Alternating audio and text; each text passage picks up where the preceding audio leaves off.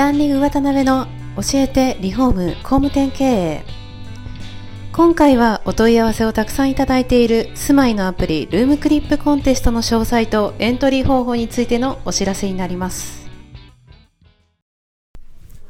はい、えー、皆さんこんにちは。ランディングの渡辺です。まあ今日は特別編ということでですね、まあお送りします。教えてリフォーム工務店系なんですけども、まあ、あの、牛久保ちゃんからスタートしないこの感じが、まあ、非常に違和感あるかもしれないんですが、まあ、いつもこのポッドキャストを聞いてくださってる、え、方に緊急告知ということでですね、お聞きいただきたいと思っております。ということで、今回はですね、ランリグとルームグリップさんの、まあ、共同プロジェクトである、まあ、あの、第1回全国理想の住まいコンテストにですね、関して、えー、最新の住宅業界のマーケティング情報を交えながらですね、まあ、お届け、えー、していけたらなと思います。まあ、今回初の取り組みなんですが、えー、こういうですね、まあ何か視聴者の方に、え有益な情報があるときは、えー、こういう番組というか、こういう回もですね、まあ、挟んでいけたらなと思いますんで、よろしくお願いします。皆さん、こんにちは。ランリグフジです。ポッドキャストをお聞きの方は、お久しぶりですね。だいぶ前の安田さんの回以来ですね。はい、はい、お邪魔します。はい今日はですねあのルームクリップ第1回理想の住まいコンテストとは何というお話と合わせて、え日々マーケティングや事業開発に携わらせていただく中での最新情報もいろいろとお話ししていければと思ってますので最後までお付き合いください。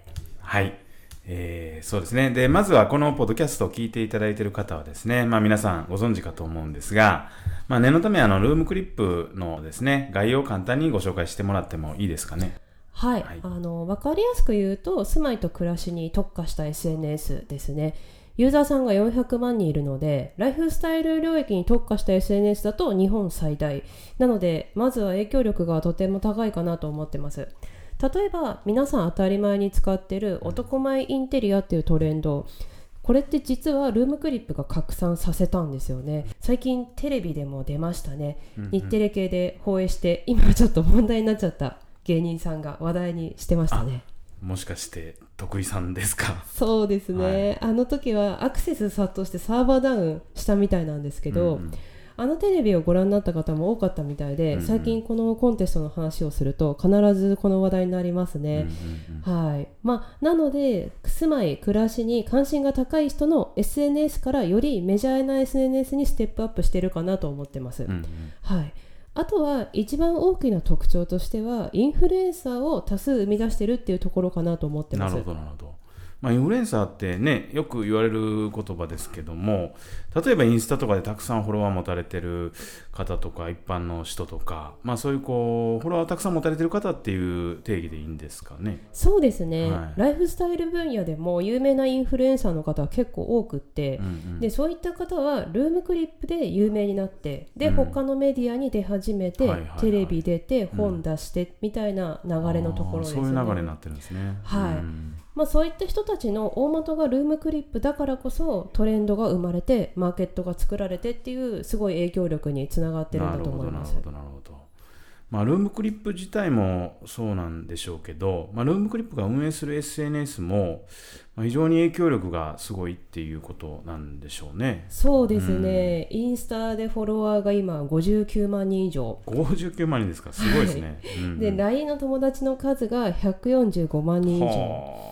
はい、LINE の友達の数145万人ってやばいですよね。すごいですね。数の桁が想像できないですね。なるほど。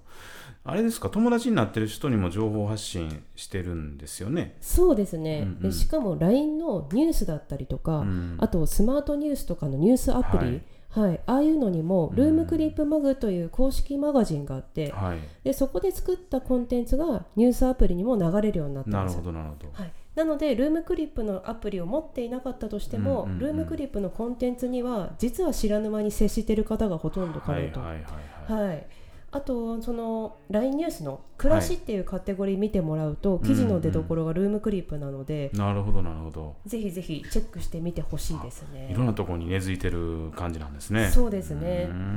ぜひぜひルームクリップのアプリはダウンロード簡単にできるんですよね。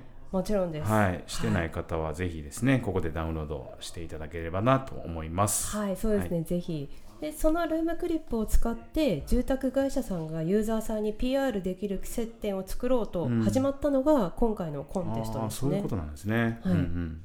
で今回のコンテストは、うん。ルームクリップ公認家づくりパートナーのはい。会社様だけが出れるコンテストにななってて、はい、でこの公認パートナーって何っていうところなんですけど、はい。すっごい簡単に言うと、うんうん。ルームクリップがおすすめする住宅会社さんうん。です。なるほどなるほど。ユーザー目線で考えてもらいたいんですけれども、ユーザーさんはルームクリップに対して絶大な信頼感を寄せているわけですね。はい。でルームクリップが教えてくれるものなら買うとか、うんうんルームクリップが発信している情報なら信頼できるとか、うんうんうんそこにはルームクリップさんが徹底的にユーザーさん目線で長年運営してきたからこうんうんうんそ積み重なっているものであって、なるほどなるまあ。なかなか同じことはできないかなと思うんですね。そうでしょうね。時間もかかりますしね。そうですね、んだからこそルームクリップがおすすめする会社イコール安心できておしゃれな住まいを作ってくれる会社っていうイメージがつくかなと。はいはいはい。でルームクリップさんが培ってきたものと、うん住宅会社さんが培ってきたものうんこれをつないでユーザーさんへ PR して各社さんへのイメージアップを図っていくということを目的にしてます。なるほどね。はい、はいしかも広告っぽくなくなるべく自然におすすめするのでここも大きなポイントかなと思います。なるほどね。なんかやっぱり今のお客さんで情報がね溢れてる中で本当に広告っていうものに対してちょっとね抵抗ある方が多いですよね。そうですね。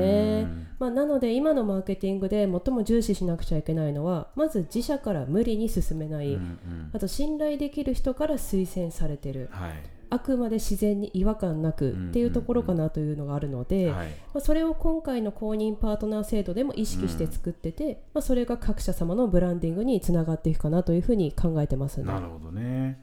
まあじゃあ、あのーランディングでやっててなんなんですけど、公認パートナーになると、そういった、なんかその、マーケティングのポイント的なところも抑えて、PR できるっていうことで、よかったですよね。そうですねでしかはい、もその公認パートナーになることで、コンテストにも出れると、はい、もうその通りですっていうことですね。はいはい。でルームクリップがおすすめする住宅会社さんからうん作品を出していただいて、はいでその作品にユーザーが投票することでうん各賞を決めていくっていうコンテストです。なるほど、なるほど。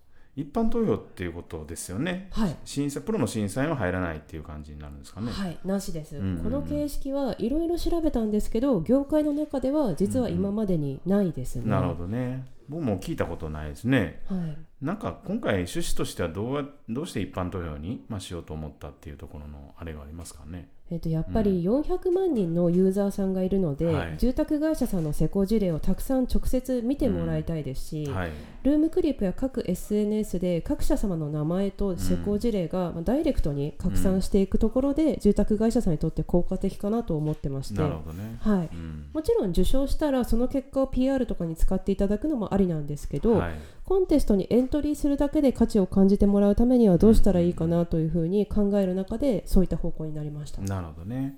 あとルームクリップの面白い特徴が炎上しにくいっていうところがあってなるほど。ユーザーさん同士がすごい丁寧なコミュニケーションをしてるんですね。はいはいはい。で例えば新築の家自分で作って、うんえー、とルームクリップにアップしたらはい。コメントでどこで建てたんですかなとか、ね。リフォームしたうんらその設備はどこのですかとかうんそういうのを聞いたり答えたり共感し合ったりしてる、うん。なるほど。はい、でこのコンテストを通じてユーザーさんたちにどんなコミュニケーションを発生するのかなっていうのは個人的には、はい、ちょっと楽しみですね。予測できないところではありますけど楽しみですね。そうですね、うんはい今回その第1回ってついてますけど毎年続けていく前提っていうことですよね。はい、あの、うん。長く続けてって各社のスタッフさんに、うん。ルームクリップのコンテストに出て選ばれたいっていうふうにちょっと思ってもらいたいなと思ってて、なるほどなるほど。はい。まあ、そうなるように第1回目かなり気合い入れてます。なるほど。はいまあ、あの今回1回目っていうことで、まあ、11月の20日でしたっけ締め切りが。はい。はい、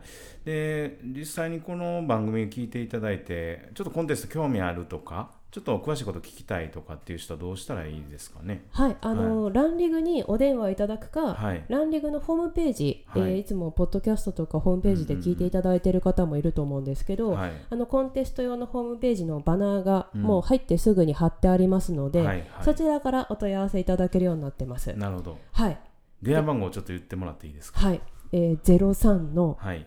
5832のはい、6150です。なるほど。ぜひぜひご連絡いただければと。で何かこうわからないこととかちょっと細かいこと聞きたいなっていうことでも全然結構ですのでぜひぜひお電話いただきたいということで、えー、ありました。はい。ということで本日はですね、まあ、ランリグとルームクリップさんの共同プロジェクト、えー、全国理想の住まいコンテストに出るとどんないいことがあるんかっていうのをですね、まあ、企画者の藤井ちゃんの方から、えー、お届けいたしました。で、ルームクリップさんのこの企画をうまく使っていただくことで、まあ、拡散の仕方なんかが変わってくると思いますんで、まあ、ぜひぜひお問い合わせお待ちしております。えー、ご視聴ありがとうございました。ありがとうございました。